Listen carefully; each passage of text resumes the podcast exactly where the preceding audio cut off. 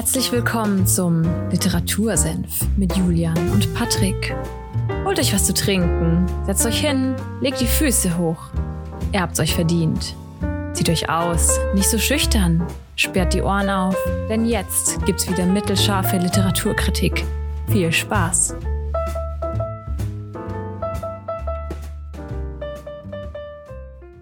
Hallo und damit herzlich willkommen in Folge 34 beim Literatursenf.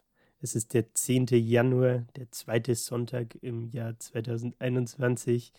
Erde an Fulda. Patrick, bitte kommen. Erde an Fulda, okay, vielen Dank. Ja, ich bef befinde mich im Orbit über Fulda und es ist ein schöner Ausblick hier oben. Ich darf ja bald auch meine Wohnung nicht mehr äh, verlassen und 15 Kilometer Radius. Ich weiß nicht, ob das bei dir jetzt gilt. Bei mir kratzen wir gerade an der 200er Inzidenz, wie man so schön sagt. Wie schaut es denn bei dir aus? Kommt darauf an, ob du dich auf Neumarkt oder Nürnberg beziehst. Ja, ich glaube, du wohnst in, äh, nee, du wohnst ja jetzt gerade in beiden, ne? Du, du hüpfst da ja. hin und her. Eieiei. Theoretisch dürfte ich nie mal hin und her pendeln, weil Nürnberg ist über die 200 ich glaub, und Neumarkt ist drunter. Ach, Neumarkt hat, glaube ich, 180 oder was, irgendwas in dem Dreh. Ja, schön. Äh, ja, also. Ja, das, das Jahr 2021 fängt an, wie das Jahr 2020 aufgehört hat, zu Hause. Und was macht man zu Hause? Richtig, Podcast hören oder lesen. Oder beides. Podcast lesen. Podcast lesen. ja. ja. Podcast hören Perfekt. und gleichzeitig lesen ist, glaube ich, ein bisschen schwer. Aber ihr habt jetzt diese Woche entscheiden können, was wir heute am 10. Januar besprechen. Und ja, wir haben jetzt gerade die live die Umfrage beendet. Also wir nehmen an einem Mittwoch auf. Und es ist mit Haar, Haar, Haaresbreite hat das Erich Kästner geschafft und das Buch Das fliegende Klassenzimmer. Ja, war wirklich knapp. Irgendwie, ja, ich glaube 57 Prozent. Ja, vor allem, vor allem habe ich gestern Abend, habe ich mir gedacht, ja, da, hat, da war äh, Bukowski noch vorne und ich habe diesen diese Vorbereitung da und alles gemacht und äh, das hochgeladen und gedacht, ja, okay, morgen sprechen wir über ein bisschen Saufen in Hollywood und äh, Leben eines Schriftstellers und ähnliches. Und dann stehe ich heute Morgen auf und gucke so rein und denke mir so, ach scheiße, jetzt muss er auch noch das fliegende Klassenzimmer schnell machen. Aber, Machst du Charles Bukowski dann trotzdem? Ja, ja, auf jeden Fall. Also das war jetzt keine Ausschluss, äh, okay. Umfrage, also Charles Bukowski wird dieses Jahr kommen. Ob das die nächste Folge gleich wird, weiß ich gar nicht. Aber es ist einfach ein Autor, der sehr viele Werke geschrieben hat, die eigentlich alle ein bisschen Gesprächsbedarf aufwerfen. Und äh, Hollywood hat mich als komplett fertigen, also in meinen Augen fertigen Roman hat er mich am meisten abgeholt. Aber um Bukowski kümmern wir uns in einer anderen Folge. Da geht es nicht nur direkt um den Roman, sondern auch um sein Schaffen nebenbei. Da ja. bin ich gespannt drauf, da freue ich mich drauf. Ich habe nämlich von ihm noch nichts gelesen. Das aber ich finde, man. Ja, Überraschung, mal wieder. Nee, aber ich finde, man kennt den Namen irgendwie. Und deswegen, ich bin gespannt. Ja, und jetzt fragen sich vielleicht manche, okay, Charles Bukowski und Erich Kästner so im Vergleich zu stellen, was ist denn das? Was soll denn das? Der eine schreibt Kinderbücher, der andere schreibt äh, Bücher, wie er sich besäuft und äh, keine Ahnung was macht. Also so wirklich hart über das nackte Leben. Und ja, Erich Kästner ist gar nicht so verschieden zu Bukowski. Erich Kästner ist ein Realist und auch ein bisschen ein schamloser, zynischer Realist. Also er versucht immer die Realität ungekünstelt darzustellen. Das macht er auch in seinen Kinderbüchern und das macht er auch definitiv in das fliegende Klassenzimmer. Und warum ich dieses Buch genommen habe, es war tatsächlich das erste Buch, was ich von ihm gelesen habe. Ich weiß nicht, ob, ob, du das weißt. Ich bin damals auf die Erich Kästner Grundschule gegangen. Im Postbauer, ne? Genau, die heißt so. Ja. Und da war auch in der vierten Klasse, aber da gesagt, ja, jetzt dürfte er auch mal ein Buch von ihm lesen. Und ja, ja Erich Kästner ist für Kinder, es, ist, es sind Kinderbücher, sie sind, aber trotzdem haben sie einen zynischen und ein bisschen melancholischen Unterton, der für ja, Kinder nicht so ganz verständlich ist. Also das dahinter, hinter dem Buch versteht man nicht. Auch die politischen Aspekte, die das Buch mit sich bringt, wenn man das als Kind liest. Aber es ist einfach auch eine tolle Geschichte, die mhm. ohne diese ganze Reininterpretation und die ganzen ja, Hinweise, die versteckt sind, toll ist. Ja, ja. ja Kleine Anekdote dazu ja. vielleicht. Äh, ich weiß nicht, ob du das überhaupt weißt, aber Choco zum Beispiel schreibt auch Kinderbücher. Er Ne? schreibt Kinderbücher. Was, was müssen die Kinder machen? Burpees um 4.30 Uhr aufstehen? Oder? Nee, aber es geht im Endeffekt darum, äh, dass er den Kindern quasi versucht, so, ich sag mal, Live-Lessons früh, aber einfach äh, mitzugeben im Endeffekt. Und dann hat er Fanpost von irgendwem bekommen, ich glaube per E-Mail. Mhm. Und er meinte so, Choco, I've read your book and it absolutely changed my life. Ähm, dass er jeden Tag oder jeden Abend sich irgendwie sieben halbe reingestellt hat, übergewichtig war und jetzt abgenommen hat, weil er jetzt Burpees macht und was weiß ich alles. Er wurde befördert, weil er jetzt im Job endlich mal Vollgas gibt. Und dann äh, hat der Choco gefragt, welches Buch er denn gelesen hat. Und dann war es Way of the Warrior Kid, also eins von den Kinderbüchern. Ja, schön. Schön. Ja, Kinderbücher sind auch für Erwachsene. Und das fliegende Klassenzimmer ist definitiv auch ein Buch für Erwachsene. Und Ja. warum dieses Buch so toll ist, das kann man aus dem Vorwort, also Erich Kästner, um zu seiner Person, bevor ich dieses Zitat jetzt vorlese, um zu seiner Person zurückzukommen. Kennst du Erich Kästner?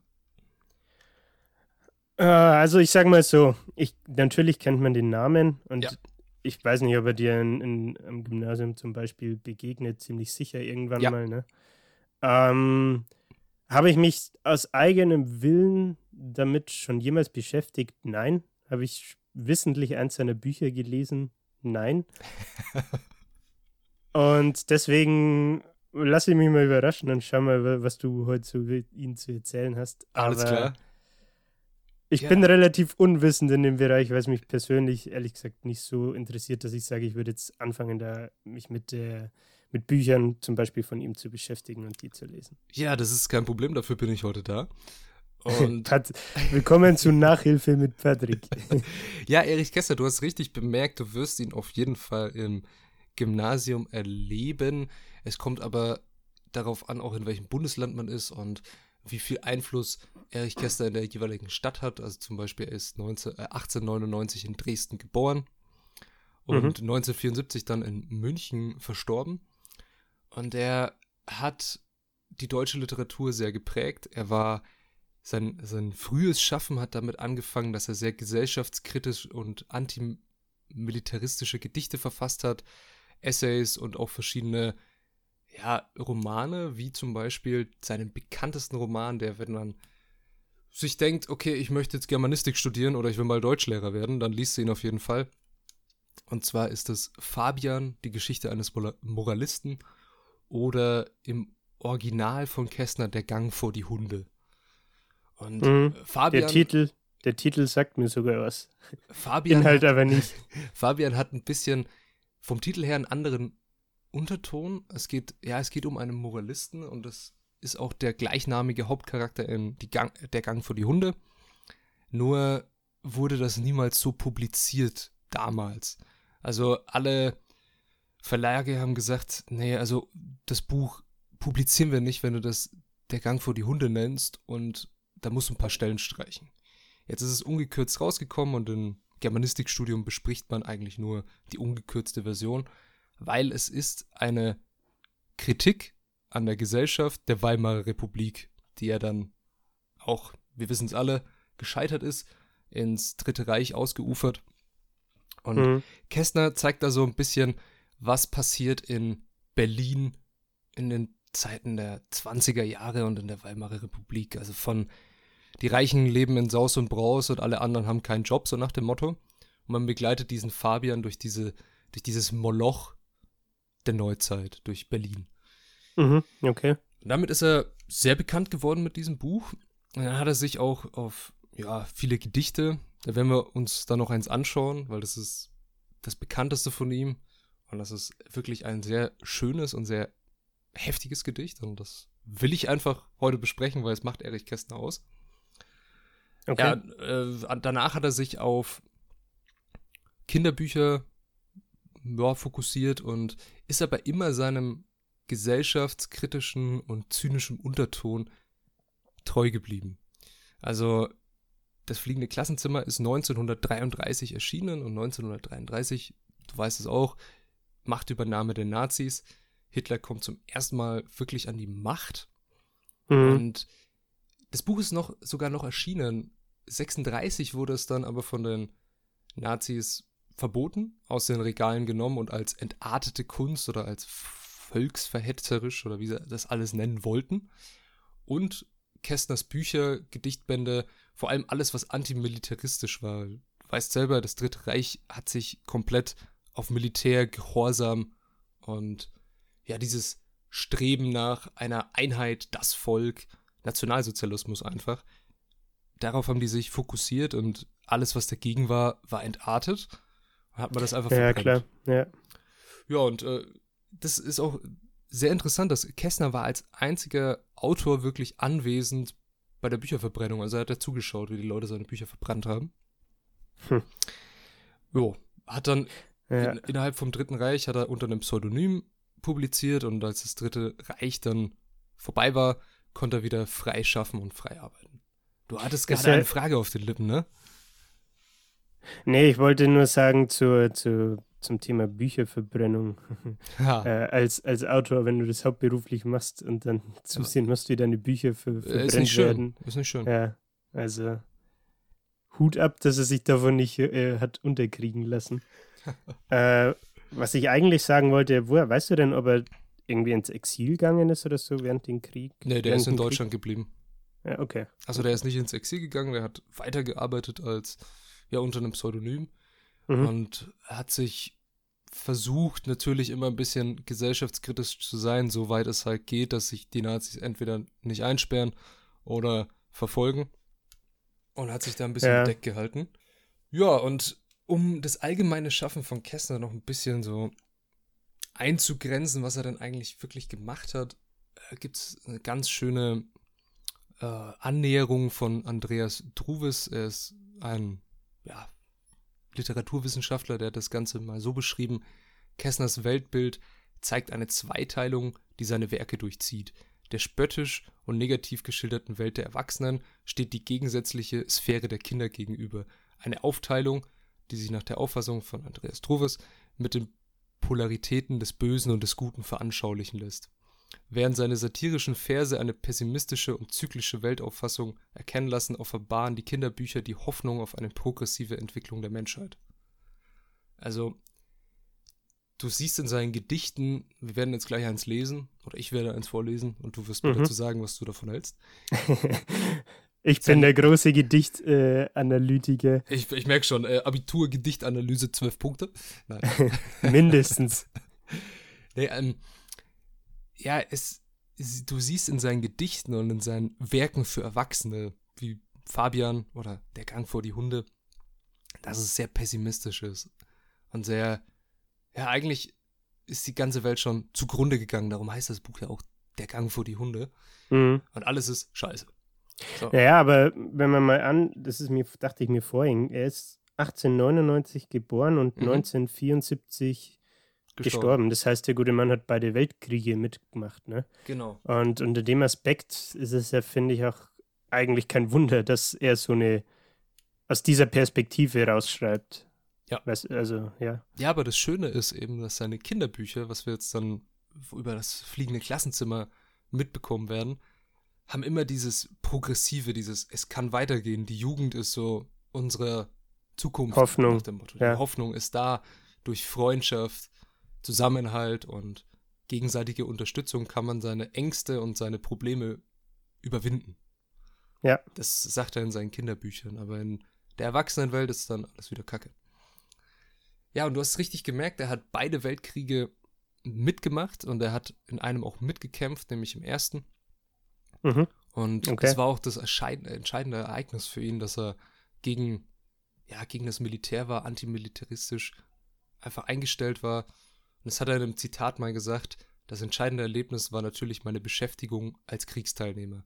Wenn man 17-jährig eingezogen wird und die halbe Klasse ist schon tot, weil bekanntlich immer zwei Jahr Jahrgänge ungefähr in einer Klasse sich überlappen, ist man noch weniger Militarist als je vorher. Ist Ja. man auch, ja.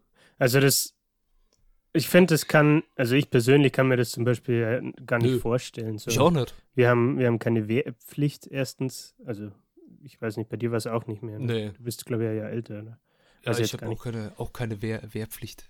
Ja, egal. Auf jeden Fall ähm, finde ich, ist das halt irgendwie so surreal, ne? Also, dass er zum Beispiel jetzt mit 17 eingezogen wurde und dann. Ähm, ja, hier, ein, hier Gewehr und äh, da ist Frankreich, schieß mal auf die. Let's go. Und äh, die, die Hälfte deiner Freunde, Kollegen oder Schulkameraden ist schon, ist schon verstorben wegen diesem Krieg. Das prägt dich als Mensch ja auch einfach. Also ja.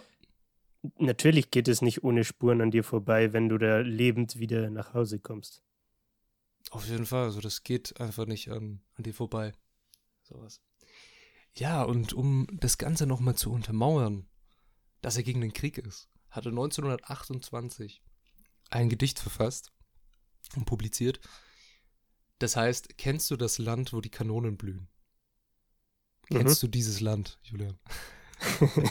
Natürlich kennst, nicht, Patrick. Kennst du dieses Gedicht? Äh, nee, auch nicht. Okay, bevor wir es vorlesen, das Original Kennst du das Land, wo die Zitronen blühen, ist von Goethe, damals mhm. erschienen, mhm. also ich weiß nicht, wie sehr du mit Goethe bewandert bist. Goethe hat sehr viele Reisen, vor allem nach Italien, durchge durchgeführt. Ja. Und ich sag mal so, Gedichtanalyse in der Oberstufe, ne? Aber habe ich gekonnt alles verdrängt. Sehr, sehr schön. Also Goethe hat sehr viele Reisen in ja, den Süden Europas gemacht und vor allem Italien und fand Italien ein so schönes Land, dass er ein Gedicht drüber geschrieben hat und das heißt, kennst du das Land, wo die Zitronen blühen? Mhm. Und so ein bisschen eine Hommage an Italien. Ja, und Kästner, Kästner hat das Ganze aber umgeschrieben. Und wir finden jetzt gleich heraus, welches das Land ist. Und ich würde mal sagen, ich lese einfach mal das Gedicht vor.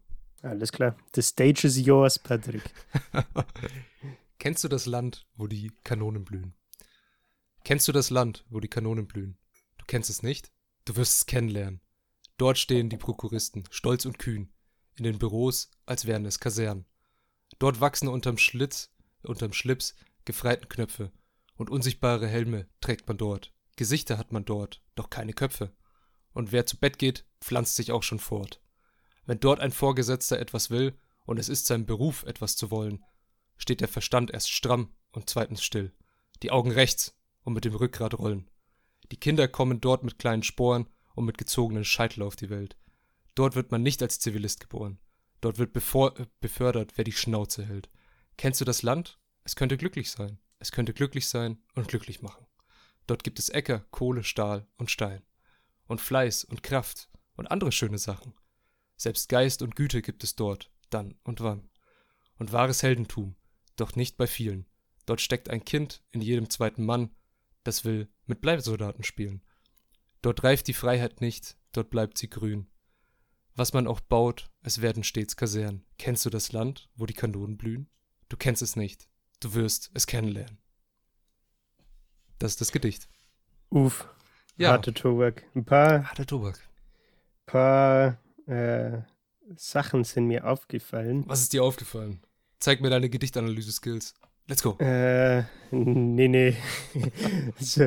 ich meine äh, jetzt spezifische Stellen im Gedicht eher. Mhm. Und zwar der Verstand steht erst stramm und zweitens still. Mhm. Ähm, und dazu zusammenhängend noch, dort wird befördert, wer die Schnauze hält. Mhm. Das fand ich irgendwie interessant, weil es im Endeffekt ja so dieses diese Situ Kriegssituation widerspiegelt. Ja. So Im Endeffekt werden die Menschen äh, als nur als Soldaten gesehen und fast nicht mehr als Menschen und keiner traut sich so recht den Mund aufzumachen, weil es vielleicht als ungehorsam äh, gelten würde und weiß Gott, was dann passiert.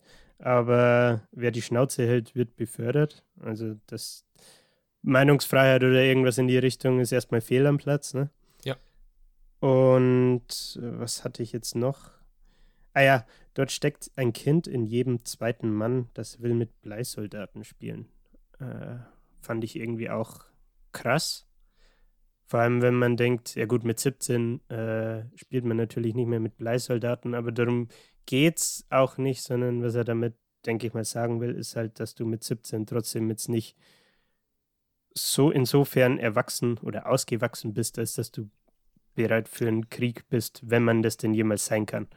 Also ich, im Endeffekt geht es ja darum, dass den zum Beispiel den, den äh, Jugendlichen wie ihm selbst auch, der mit 17 dann eingezogen wurde, äh, die Jugend oder diese auch ja prägenden Jahre, äh, die man äh, dadurch lebt, dass die ihm einfach entzogen werden und ihm vergönnt sind. Ne? Mhm, mhm, mhm. Ja, auf jeden Fall. Das sind ähm, gute Punkte, die du angebracht hast. Das mit den Bleisoldaten ist so ein bisschen, ja, das kann man so deuten, wie du es gemacht hast, klar. Dass du sagst, okay, die werden deine, deine frühen Kinderjahre einfach geraubt, weil du schon mit gezogenem Scheitel und Uniform quasi auf die Welt kommst, ab in die, nehmen wir mal das Dritte Reich als Beispiel, ab in die Hitlerjugend und Gleichhörigkeit und ähnliches. Dabei will ich doch einfach Kind sein Mhm. Das stimmt und das verschwimmt so ein bisschen die Altersgrenze zwischen Kind und Mann. Also das hat man auch, da kann man das wieder mit 17 Jahren reinnehmen. Ist man mit 17 schon fähig, in einen Krieg zu gehen, ein Gewehr zu tragen und auf jemanden zu schießen, obwohl man gar nicht weiß, warum schieße ich eigentlich auf den? Sondern nur weil jemand sagt, hey, du schießt jetzt auf den, ich bin dein Vorgesetzter, ich will das und ich Mhm. habe zu hören. Und ich finde in dem Gedicht sehr schön, dass er, was heißt sehr schön oder sehr erschreckend. Er baut von der ersten, vom ersten Vers an einen Militärstaat durch alle Ebenen der Gesellschaft auf. Also er fängt an mit, okay, wir haben ja den Prokuristen, der eine Firma hat und der steht in der, in seinem Büro, als wäre es eine Kaserne. So unter meinem, unter meinem, meiner Krawatte, unter meinem Schlips habe ich schon meine gefreiten Knöpfe auf einmal. Also ich bin eigentlich in der Firma und was ganz anderes, was Militär es, ist, es hat damit nichts zu tun, aber Mhm. trotzdem zieht sich dieser Militärstaat durch alle Schichten.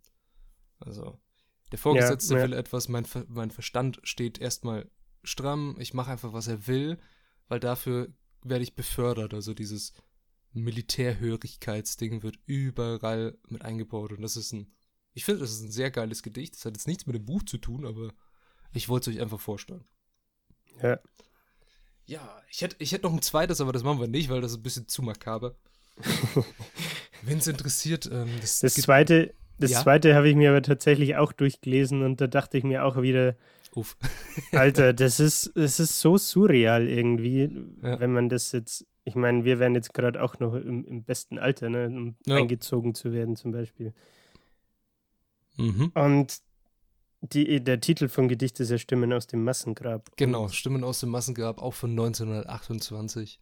ja, und wenn du das liest, da denkst du dir echt, es ist einfach surreal. Ich weiß nicht, wie man es anders beschreiben soll. Das ist surreal, es geht auch um den Ersten Weltkrieg und er rechnet ein bisschen mit der Kirche ab.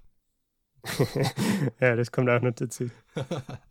ja, jetzt wollen wir uns mit wirklich dem Hauptthema, jetzt haben wir schon 22 Minuten über Erich Kästner geredet und über sonst was, jetzt geht es um das fliegende Klassenzimmer. So. Das fliegende Klassenzimmer ist, wie gesagt, ein Kinderbuch, Mhm. erschienen 1933 und der Roman geht um Gymnasiasten in einem Ost in einem oberbayerischen Internat kurz vor den Weihnachtsferien und die fünf Hauptpersonen, die haben sich ein Theaterstück überlegt und das Theaterstück heißt das fliegende Klassenzimmer und die Mhm. proben das gerade in der Vorweihnachtszeit und ja, wollen da das aufführen und alles und es sie erleben so ein bisschen Abenteuer. Und die fünf unter sich sind eingeschworene Freunde und man merkt schon, naja, es, ist, es, herrsch, es herrschen auch Spannungen zwischen den Schulen und zwischen anderen Klassenkameraden. Und die Kindheit ist nicht so rosig, wie sie in anderen Kinderbüchern gerne mal vorgestellt wird. Und darum, Also es, ist, es wird nichts äh, Ja. schöner dargestellt ist, als es, als es Genau. wirklich ist. Und darum finde ich das Buch auch so gut. Und das Buch ist wie für Kästner typisch. Kästner schreibt immer ein Vorwort und ein Nachwort, indem er über den Prozess, um wieder zu der letzten Folge zurückzukommen, ne, Trust the Process, Mhm. er schreibt über den Prozess, wie er dieses Buch geschrieben hat und was er dir damit sagen will in der Geschichte. Und reflektiert es Okay. am Ende ein bisschen und im Vorwort gibt er so, also jetzt zum Beispiel das fliegende Klassenzimmer sagt er, okay, es ist eine Weihnachtsgeschichte, es ist zwar jetzt nicht Weihnachten, aber es ist eine Weihnachtsgeschichte und die hat er im August geschrieben. Mhm. Ich sehe, okay, Okay. August, ne? Wie kommst du da auf kalte Gedanken? Wie kommst du da auf Schnee Zum oder Abkühlen. sowas? Ne? Und naja, es, es fängt an, dass seine Mutter zu ihm gesagt hat, okay, fahr da hin, wo Schnee liegt. Und dann ist er halt nach Bayern gefahren, am, an dem Fuß der, ja, der, der Zugspitze und hat den Schnee an der Zugspitze sich angeguckt und auf einer schönen Wiese mit Butterblumen und ähnlichem angefangen, dieses Buch zu schreiben. Und mhm. äh, beschreibt es dann halt, also er lenkt sich auch gerne selber vom Schreiben ab. Also er schreibt dann sowas wie, jeden Abend holt mich ein Kalb, er nannte es Eduard, ab und sagt, okay, jetzt ist Feierabend nach dem Motto, also wenn das Kalb hertrottet, dann macht er halt Feierabend. Ja, okay. Und ja, es, es macht so ein bisschen den, den Autor auch nahbar, was sehr schön ist. Ja. Und aus dem Vorwort will ich ein Zitat vorlesen, was mich ja, sehr bewegt hat, warum ich dieses Buch lesen wollte und warum ich es auch gut fand. Bist du ready? Ich bin ready as fuck. okay. Schließlich nahm ich, ein Kinder, nahm ich mir ein Kinderbuch vor, das mir der Verfasser geschickt hatte und las darin. Aber ich legte es bald wieder weg. So sehr ärgerte ich mich darüber. Ich will euch auch sagen, warum. Jener Herr will den Kindern, die sein Buch lesen, doch tatsächlich weismachen, dass sie ununterbrochen lustig sind und vor lauter Glück nicht wissen, was sie damit anfangen sollen. Der unaufrichtige Herr tut, als ob die Kindheit aus prima Kuchenteig gebacken sei. Hm. Genau darum. Also er liest ein Kinderbuch und denkt sich, fuck, scheiße. Wieso ist, da, wieso ist jeder so fröhlich? Es, ist, es heile Welt. Nicht, ja, irgendwie. es kann nicht nur heile Welt geben. Ja. Und das sagen auch sehr viele, wenn man sich so die Rezessionen anschaut, dass sie das toll finden, dass Kästner appelliert im Vorwort auch an jeden, man soll auf keinen Fall seine Kindheit vergessen und seine Kindheit nicht abstempeln als, ja, war alles geil, weil es war nicht immer alles geil. Ja. Und wenn es ja, nur klar. ist, dass du über irgendwie eine zerbrochene Puppe geweint hast oder, weiß ich nicht, über das Eis, was geschmolzen ist oder dir auf den Boden gefallen. Es ist, es kann nicht immer sein, dass alles toll ist. Und ja. darum ist das fliegende Klassenzimmer so, ja, ein schönes Buch. Gut, jetzt, jetzt können wir mal auf die, auf die Hauptfiguren, um die es in der Geschichte geht, mhm. ein bisschen eingehen. Allen voran den Jonathan oder kurz Johnny genannt Trotz. Der ja, ist, ein, ist ein schreibbegabter Junge, der hat auch das Theaterstück geschrieben. Das war seine Idee, also das fliegende Klassenzimmer. Und er wurde als kleines Kind von seinen leiblichen Eltern verlassen. Das kriegt man im Vorwort mit. Also der Junge ist in den USA geboren. Seine Mutter ist dann abgehauen. Und sein Vater hat dann gesagt, okay, ich kann dich hier nicht behalten bei mir. Ich schicke dich zu deinen Großeltern nach Deutschland zurück. Hat den Jungen einfach einem ja, Schiffskapitän, der nach Deutschland gefahren ist, gegeben und hat gesagt, ja, die Großeltern holen ihn am Hafen ab. Aber mhm. es gab keine Großeltern. So. Oh wei. Äh, genau, also es fängt, schon, es fängt schon sehr traurig und sehr herzzerreißend für diesen kleinen, damals vierjährigen Jungen an, dass er verlassen wird von allen. Ja, vor allem mit vier kannst du das ja noch gar nicht so wirklich umreißen, was da gerade abgeht, oder? Genau. Also. Ja, und der Kleine geht dann, also der Kapitän nimmt sich dann, fasst sich ein Herz und nimmt ihn bei sich auf, bei seiner Schwester, weil er ist ja Kapitän, der muss ständig auf dem Meer rumfahren. Mhm. Und seine Schwester hat ihn dann so lange bei sich, bis er schulfähig wird. Und als er dann in die Schule kommt, geht er auf das Internat, auf dem, auf, also dieses Gymnasium in Oberbayern, das ist ein Internat. Mhm. Er ist dann ständig in diesem Internat mit seinen Freunden und verbleibt, äh, verbringt dann da seine Zeit. Also geht auch nicht erst heim, hat diese herzzerreißende Geschichte im Hintergrund und freundet sich dann mit seinen vier anderen Klassenkameraden an. Und der zweite im Bunde ist der Martin Thaler. Der ist der Klassenbeste oder auch immer damals gab es noch so Stufen und Bezeichnungen. Er ist der Primus der Klasse, heißt das dann. Aber er ist kein Streber, das wird oft ja, betont, sondern er ist mutig, er scheut keine Auseinandersetzung und hat einen sehr großen Gleichgerechtigkeitssinn. Mhm.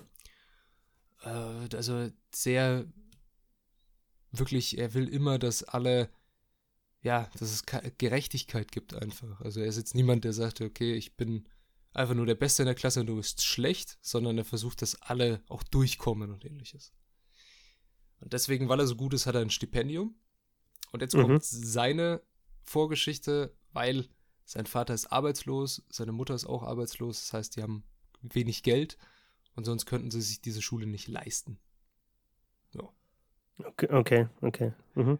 Genau, und darum versucht er eben seine schlechten Chancen wettzumachen mit dieser Anstrengung, dass er einfach ja, verdammt schlau ist.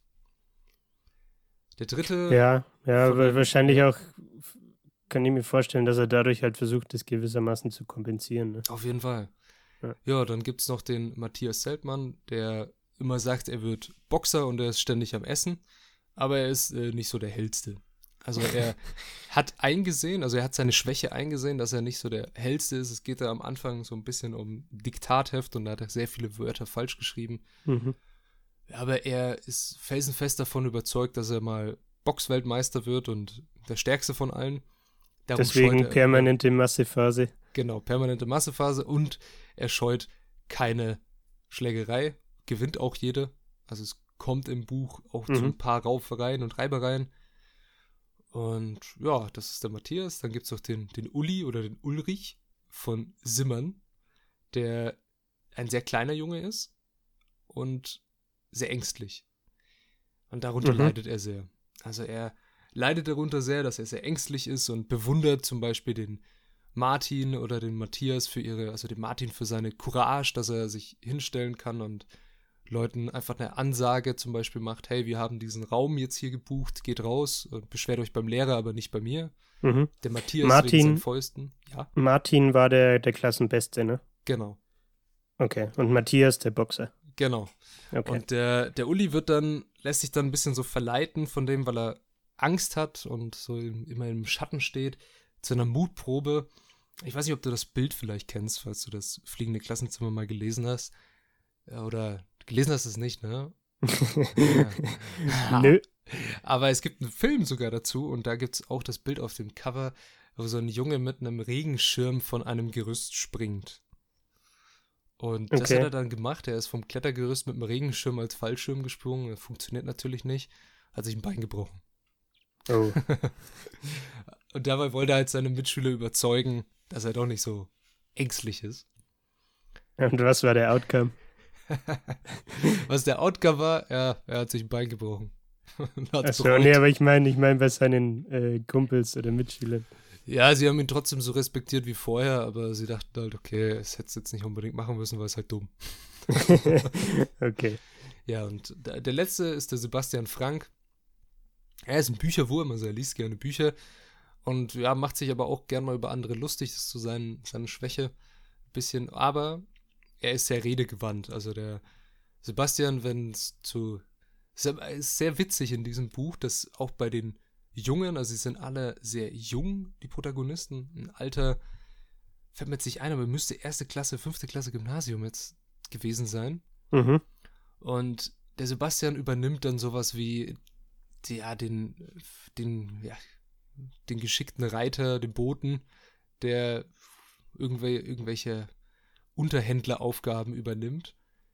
Also es fängt an, dass sie, das eine aus deren Klasse wird gekidnappt von den verfeindeten Re Realschülern und der Sebastian fängt dann an, mit denen zu verhandeln über die Herausgabe des Gefangenen. okay, Hostage Negotiations und so. Genau.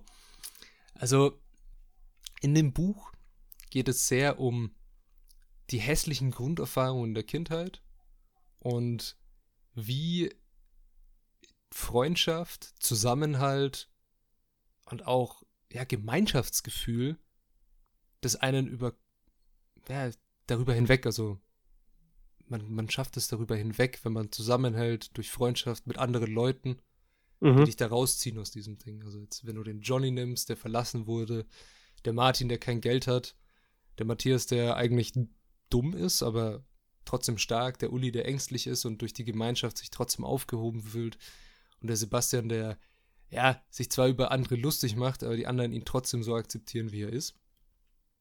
Ja, ich finde, da kann man auch wahrscheinlich wieder zu dem zurückkommen, was wir vorhin gesagt haben, und zwar mhm. äh, dass der Erich Kästner sagt, man soll, also dieses Zitat aus dem Vorwort meine ich jetzt, was du vorhin vorgelesen hast. Ja. Ähm, auch wenn man Kinderbücher schreibt, sollte man seines Erachtens nicht immer äh, einen auf heile Welt machen, sondern auch darstellen, hey, es ist vollkommen normal oder vollkommen okay, wenn nicht alles äh, heile ja. Welt ist und jeder hat irgendwie seine Wehwehchen, seine Probleme, seine Insecurities, was sagt man, seine Unsicherheiten.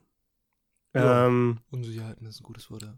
Im, auch im sozialen Umgang mit anderen vielleicht, wie der Uli, der so ängstlich ist und deswegen wahrscheinlich auch gerade in seiner Gruppe von Freunden sich aufgehoben fühlt, weil er da vielleicht nicht ganz so ängstlich ist wie gegenüber anderen, mit denen er nichts zu tun hat oder so. Und das ist jetzt so das, was ich ein bisschen rausziehe, nachdem du jetzt die, die fünf, äh, die fünf Freunde. Die fünf Freunde vorgestellt hast. die fünf Freunde, jawohl. Ja, also du merkst schon, das Buch ist wirklich, hat sehr viel innen, also man kann sehr viel rauslesen, sehr viele spannende und ergreifende ja, Szenen gibt es in dem Buch. Freundschaften finden sich wieder, Leute überkommen oder werfen ihre Ängste ab und streifen sie, ja, streifen vielleicht auch ihre alte Haut ein bisschen ab. Mhm. Aber dennoch hat das Buch, das merkt man sehr stark, es ist 1933 erschienen, also hm, das Buch hat sehr den Stempel seiner Zeit aufgedrückt bekommen. okay. Wie, wie, wie meinst du das? Es äußert sich dass ja, rechts kämpft gegen links und links gegen rechts und jeder ums ökonomische Überleben. Und mhm. Die strengen Hierarchien und der Kult von der männlichen Kampf- und Kameradschaftsritualen, der kommt da sehr raus. Also, um da ein Beispiel zu nennen von diesen Ritualen, die Gymnasiasten sagen immer, wenn sie sich so einigen, dass sie jetzt irgendwas tun, sagen sie immer eisern. Das okay. ist ein bisschen befremdlich am Anfang. Ich wusste auch nicht, was sie erstmal meinen mit diesem eisern. Äh, die sagen das einfach.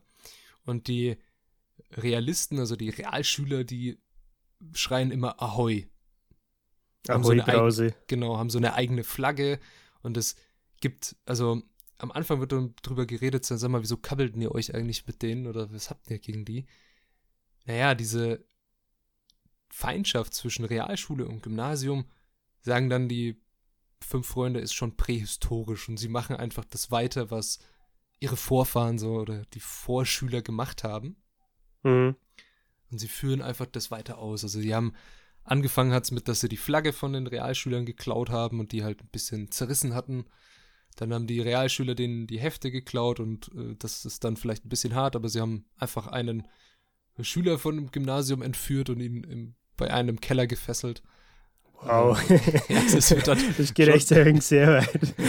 Wird dann schon ein bisschen hart und naja, es kommt immer auch sehr stark so zu, auf dem Cover von dem Buch ist schon eine Schlägerei im Schnee. Ja, man merkt, das ist ein, so ein männlicher Kampf. Wer ist der Stärkere? Das merkt man auch sehr in der Schule. Es gibt die, äh, ich weiß die ganzen Schulstufen jetzt gar nicht auswendig, aber es gibt halt die Erstklässler, Zweitklässler, Drittklässler und so weiter mhm. und so fort. Und natürlich die Älteren stehen über den Jüngeren. Dann gibt es den Klassenprimus, der Matthias jetzt an dem Beispiel, der noch vor allen in der Klasse steht, weil er der Beste ist und, und so weiter und so fort. Also mhm. es ist schon ein sehr starkes Hier Hierarchien ja, Denken in dem Buch verankert, was heutzutage nicht mehr so der Fall ist und was ich dann erst gemerkt habe, als ich so ein paar Rezessionen im Internet gelesen habe, es kommen tatsächlich fast keine Frauen vor. Also es sind, okay. es ist eine äh, reine Jungsschule, beides, also Realschüler und die du meintest, du meintest, es ist ein Internat, ne? Es sind okay. keine Mädchen mit in dem, in der Geschichte so wirklich verankert. Im Film ist dann von einem Lehrer die Tochter mit dabei, aber im Buch fällt mir jetzt keine Szene ein, wie wirklich so das Bild der Frau gesehen wird. Mhm. Außer dass man mal die Mutter von einem in einer kurzen Szene sieht. Und das ist ja auch klar, der zeitgenössische Stempel. Damals war dieses Thema oder die Rolle der Frau in der Literatur, in der Literatur noch nicht so etabliert wie heute. Und das wäre auch sehr interessant, so das fliegende Klassenzimmer mal in heutiger Form zu lesen, wenn das überhaupt möglich ist, das sowas nochmal zu schreiben, so ein Buch. Da kommen die Feministinnen und dann wird der Spieß umdreht. ja, das ist, kann, ja, kann ja ruhig sein. Also starke ja. Frauen, natürlich.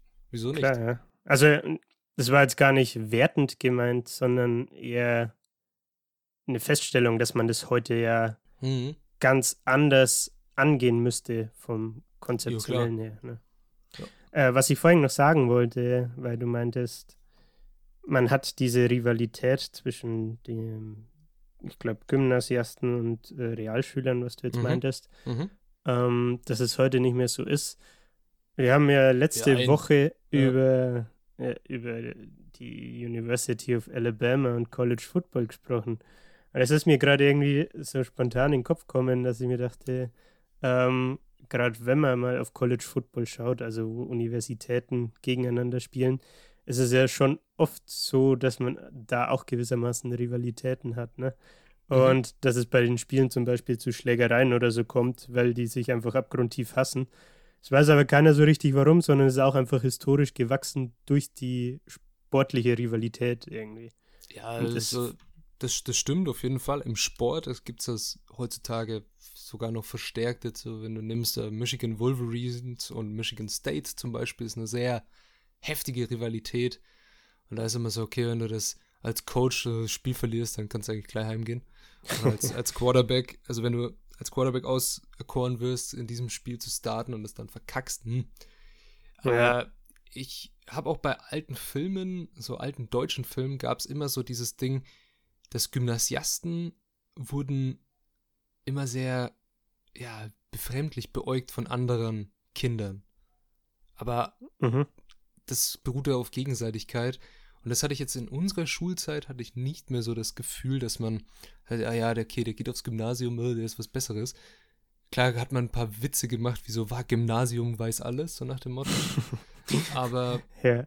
es hat abgenommen und die, auch so, dass man sagt, man hat eine Gesamtschule, also man führt alle Schulsysteme zusammen, was man ja auch mal gemacht hat, das früher überhaupt nicht gab, da war alles getrennt. Und das ist, ja. heutzutage versucht man sehr viel Inklusion zu betreiben im Schulsystem.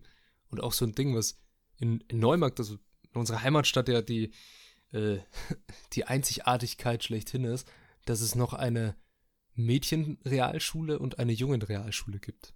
Mhm. Wenn ich das immer jemandem erzähle, der jetzt nicht aus, also nicht aus Bayern oder aus der Nähe kommt, ist so, hä, was?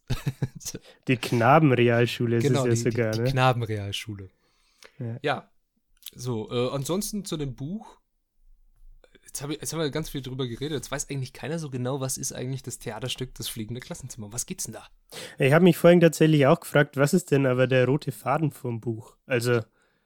Der das, rote Faden? Das fehlt mir irgendwie noch. Ja, du meintest, dass die.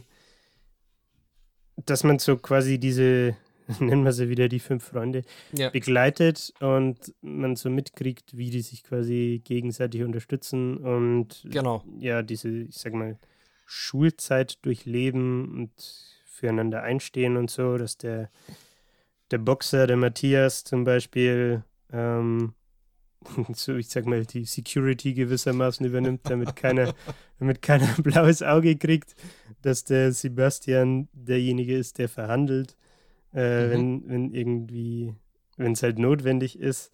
Oder dass der, jetzt weiß ich es nicht mehr, ich glaube, der Martin das hattest du vorhin gemeint, dass wenn die einen Raum irgendwie für sich reserviert haben zum Proben oder was weiß ich, äh, dass er dann sagt, hey, beschwert euch beim Lehrer und nicht bei uns. Ja. Das ist jetzt unser Recht so. Das habe ich verstanden, aber ich habe mich irgendwie gefragt, also worauf führt das Buch dann letztendlich hin? Auf die Aufführung vom, vom Theaterstück oder ist das nebensächlich? Ja, das, das, das Theaterstück ist auf jeden Fall das vorletzte Kapitel. Da geht es dann um das Theaterstück okay. und wie sie es dann geschafft haben aufzuziehen. Und um was es darin geht in dem Theaterstück ist, das fliegende Klassenzimmer ist ein Klassenzimmer, das Geografieunterricht betreibt und immer zu dem Ort, den der Lehrer ihnen vorstellen will, fliegen sie einfach hin. Wie mhm. im Flugzeug. Also sitzen dann alle an ihren Tischen und fliegen wie mit dem Flugzeug zum Beispiel zu den Pyramiden oder an den Nordpol oder sonst wohin. Und am Ende landen sie beim Petrus im Himmel und ja, der Petrus sagt ihnen halt, aha, was, was macht ihr denn hier? Ihr gehört doch nicht her, der Himmel ist nicht für Lebende, sondern für die Toten. Und trotzdem, dass ihr denkt, ihr könnt alles sehen, werdet ihr uns, also werdet ihr den Himmel nie verstehen, so nach dem Motto. Mhm. Und ja, es ist ein sehr, sehr tiefgründiges Stück, das sich der Johnny da ausgedacht hat. Auch um Verlust, es geht um Verlust, also ein Mädchen geht verloren, die äh, vom Uli gespielt wird. okay. ist, ja, Fun Fact, also es gibt ja keine Mädchen auf der Schule, muss der Uli halt das Mädchen spielen. Ja. Also sich so eine blonde Lockenperücke machen lassen. Sehr witzig beschrieben. Und Okay. ja, es geht so ein bisschen um Verlust, Zusammenhalt, Freundschaft und ja, alles das, was auch das Buch geht. Und am Ende ist dann noch im Prolog so ein bisschen, oder es gibt dann eine, eine spätere Szene, wo man die Jungs dann nach dem Ding nochmal sieht. Aber der rote Faden an sich ist wirklich, ja, die verschiedenen Fehler, die jeder Einzelne hat oder auch Schwächen, die durch Freundschaft und Hilfsbereitschaft und Vertrauen füreinander überwunden werden können. Mhm. Okay. Ja. Also arbeitet es aber schon im Endeffekt, im Endeffekt kriegt man so diese, wie du vorhin gemeint hast, das ist, glaube ich, Vorweihnachtszeit, ne? Und es Ja. geht quasi darum, dass die Ein Weihnachtsstück Ja. aufführen. Genau dieses Theaterstück proben und äh, darauf hinarbeiten, mehr oder weniger. Ja. Und Okay. ein, so sind wir ja fast am Ende eigentlich, aber ein bemerkenswertes Zitat aus diesem Buch, das könntest du vielleicht auch kennen. Nicht Oh. mit dem Buch in Verbindung, dass es daraus ist, aber allein vom Wortlaut her. Ich Okay. lese einfach mal vor. Erst wenn die Mutigen klug und die Klugen mutig geworden sind, wird das zu spüren sein, was irrtümlicherweise schon oft festgestellt wurde, ein Fortschritt der Menschheit. Nee, kann ich nicht. Was? Okay. Zu viel erwartet, Patrick. Habe zu viel erwartet. Ja, ähm, und da ist eine Parallele zu der Ausgangslage dieser ganzen Folge heute, nämlich Charles Bukowski, der hat ein ähnliches Zitat verfasst. Okay. Und dieses ähnliche Zitat, da muss ich, da, da, da muss ich kurz nachschauen. Jetzt hört man es wahrscheinlich klicken, weil ich irgendwas aufmache. Moment, Moment, Moment, Moment. Ähm, Wie, du zitierst immer so schön fest und flauschig, der gläserne Podcast. der gläserne Podcast, ne? Da wird sogar live getippt. Ah, ich hab's nicht aufgeschrieben. Naja, dann äh, ein bisschen Spannung bis zum nächsten Mal und ihr kriegt das dann das nächste Mal mit. Okay. Aber Oder wir, wir hauen es auf Instagram rein oder so. das können wir auf jeden Fall auch machen. Ja, aber es ist auf jeden Fall ein tolles Zitat und ich finde, es ist auch für die heutige Zeit oder für die jetzige Zeit, die wir gerade durchleben. Corona, Querdenken, Demo, Hm, leugnen. Wenn die Mutigen klug werden, ne? wenn die mutigen Leute, die sagen, hey, ich bin bereit, mich auf so eine Straße zu stellen und irgendeinen Scheiß zu machen, wenn man da wirklich mit einer gewissen, naja, Selbstreflexion. Selbstreflexion hingeht, danke, dann sollte man merken, dass so viele Theorien, die man, für die man da auf die Straße geht und die man, für die man, sag ich mal, den Kampf gegen die böse Obrigkeit beginnt, doch ein bisschen an den Haaren herbeigezogen sind.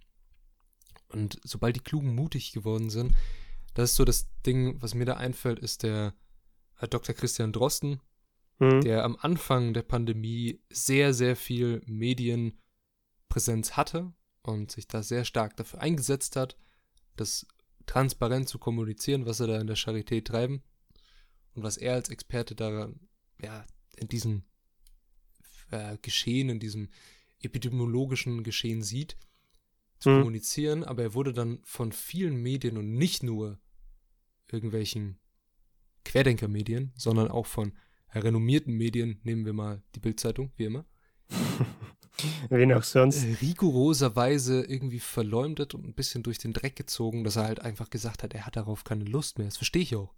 Ja, das haben sie, ich weiß nicht, ob du das mitbekommen hast, äh, bei Fest und Flauschig war er auch, ich glaube, einmal zum, zum Interview quasi, Mhm. also live, und einmal haben sie bei einer Folge irgendeinen Vortrag von, weiß ich jetzt nicht mehr wo, ich glaube von der Schule oder so, ähm, der auch auf YouTube zu sehen ist, ähm, quasi ans, äh, ans Ende von der Folge dranhängt, einfach ja, aus informativen Gründen, ne? Und da haben Olli und Jan auch drüber gesprochen, dass im Endeffekt der Christian Drosten ja mehr oder weniger so ins kalte Wasser geworfen wurde. Ne? Also der hatte nie Ja. wirklich was mit Medien zu tun und so. Und dann schaut auf einmal aber jeder auf ihn, weil man erwartet, hey, er ist, er ist der Experte. Und wa, wa, was ist Sache, was sagt er denn? Und dann, sobald er aber was sagt, geht er da voll in, in, die, in die Medienfront und erfährt auch die, die unschönen und negativen äh, Seiten davon. Ja. Ja, es ist, die Folge kenne ich und das ist ein sehr guter Vortrag, wer ihn nicht gehört hat. Äh, ich glaube, der heißt irgendwie so, irgendwas mit Wildabend heißt der. Weiß ganz ganz merkwürdig. In, in, in, Metten ist das, in Metten. Metten, Metten ja, genau. In Norddeutschland. ähm, aber da kann man ja auch wieder aufs Zitat zurückkommen, ja. wenn die Mutigen klug und was bei ihm dann zutrifft, die Klugen mutig geworden sind, dass er trotzdem überhaupt den Schritt gemacht hat, äh, quasi diese Medienaufmerksamkeit initial erstmal zu akzeptieren ähm, und sich dazu zu äußern. Ne? Also es ist ja auch nicht selbstverständlich. Ich meine, natürlich ist es schon so gewissermaßen die Erwartungshaltung da, aber man kann ja auch nicht einfach von ihm erwarten, dass er es macht, ohne mit der Wimper zu zucken. Ne? Das stimmt, das stimmt. Ja, jetzt habe ich noch ein paar abschließende Worte zu dem Buch. Und okay. Dann hätten wir es, glaube ich, weil, ja, das Buch, für wen ist das Buch, sagen wir immer, ne? Für wen ist das Buch? Mhm. Es, es, ist eigentlich für jeden was, für jung und alt. Ich äh, empfehle ab vierter Klasse, da habe ich es auch gelesen. Und äh, ich, ich glaube, ich bin ein normaler erwachsener Mensch geworden in gewisser Weise. Also, hast du hast du es seither nochmal gelesen? Ja, die Woche. Okay, hat sich ja. was in der Wahrnehmung vom Buch geändert?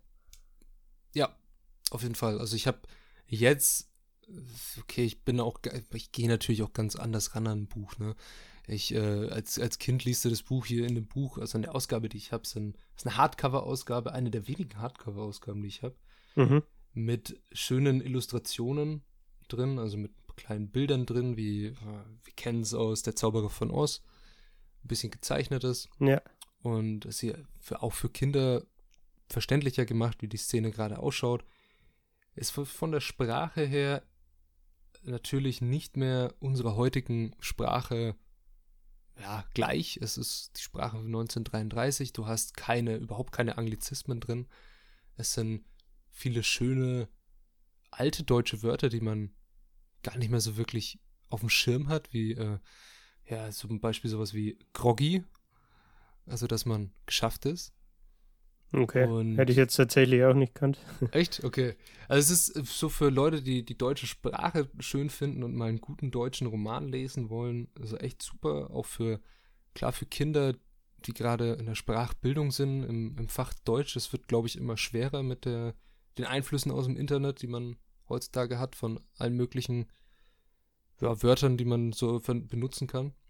Hm. Da ist das Buch echt gut, auch für Erwachsene. Es ist super um sich mal wieder dran zu erinnern, wie war es eigentlich damals? Haben wir noch Schneeballschlachten gemacht? Gab es sowas bei uns eigentlich? Ja, klar. Hat man sich mal in Schnee gedrückt hier. Richtig einseifen. Am Pausenhof, bis dann der Lehrer kam und dann ja, sind die Verweise geflogen. Klar, für die Alten ist es in, ein bisschen in Erinnerung schwelgen. Für die Jüngeren ist es so die alte Zeit kennenlernen, eintauchen in ein Internat 1933. Und ein abschließendes Zitat von Erich Kästner, dann bin ich fertig. Okay. Ist, die meisten Menschen legen ihre Kindheit ab wie einen alten Hut. Sie vergessen sie, wie eine Telefonnummer, die nicht mehr gilt. Früher waren sie Kinder, dann wurden sie erwachsen. Aber was sind sie nun? Nur wer erwachsen wird und ein Kind bleibt, ist ein Mensch. Uff. Ja, ganz, schön, ganz schön tiefgründig. Das ist so die Aussage des Buches. Und ich, ja, von meiner Seite bleibt es nur zu sagen, vielen Dank, dass ihr äh, rege abgestimmt habt. Habt, also ihr habt mich auf Trab gehalten. Ich habe zwei Bücher vorbereitet, eins haben wir besprochen.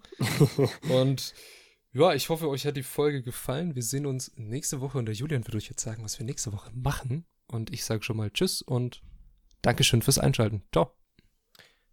Ja, wir haben nächste Woche mal wieder eine Autorin, mal wieder, weil ich, äh, ich weiß gar nicht mehr, ich glaube Folge 9 oder was in etwa, die Fang Fang schon vorgestellt habe, das Wuhan Diary. Ähm, nächste Woche geht es um die Autorin Ashley Vance. Ich glaube, Patrick, du hast das Buch auch gelesen oder gehört, ne?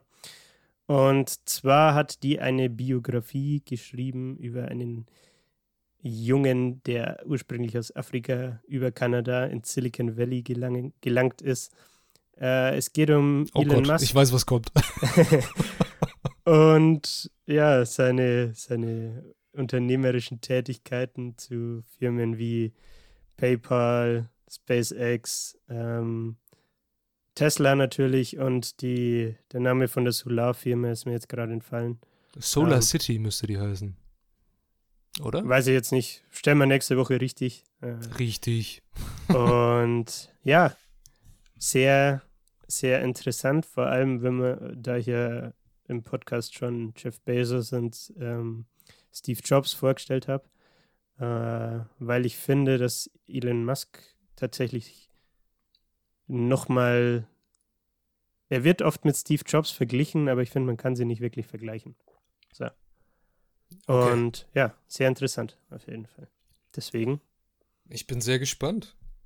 Du hast du das Buch gehört? Ich meine, du hast mal das Audible Halb. gehört, ne? Halb. Okay. Hat's ja nicht getaugt. Ja, es war dann irgendwie. Ja, das können wir nächste Woche genauer besprechen, aber mir war es dann ein bisschen zu langatmig. okay, okay. Ja. Ja. Nee, gut, dann würde ich sagen, danke fürs Zuhören. Ähm, checkt gerne mal auf Instagram bei uns vorbei, at Literatursenf, falls ihr mehr Content, wie zum Beispiel die Buchcover, Zitate oder auch Ausschnitte aus dem Podcast haben wollt.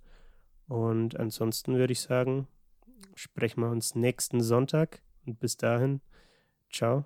Ey, wa- wa- was heißt, was heißt ihr checkt gerne mal vorbei? Ihr checkt gefälligst vorbei. Hast du gehört? Verstehst Ja. du mich? okay, gut. da kommt Dank. der, kommt's Militär wieder durch. Ne? Ja, Hörigkeit. Also abo abonnieren. Äh, es, es, gibt kein, es gibt keine Glocke. Die Glocke drücken, obwohl sie nicht da ist und Bei Instagram gibt's, glaube ich, sogar tatsächlich so was ähnliches. geil. Ja. Wir, wir, wir führen die Glocke ein. Uff. Okay. Ja, Jetzt wird's ciao. ein Geschmarre. Aber der, ciao.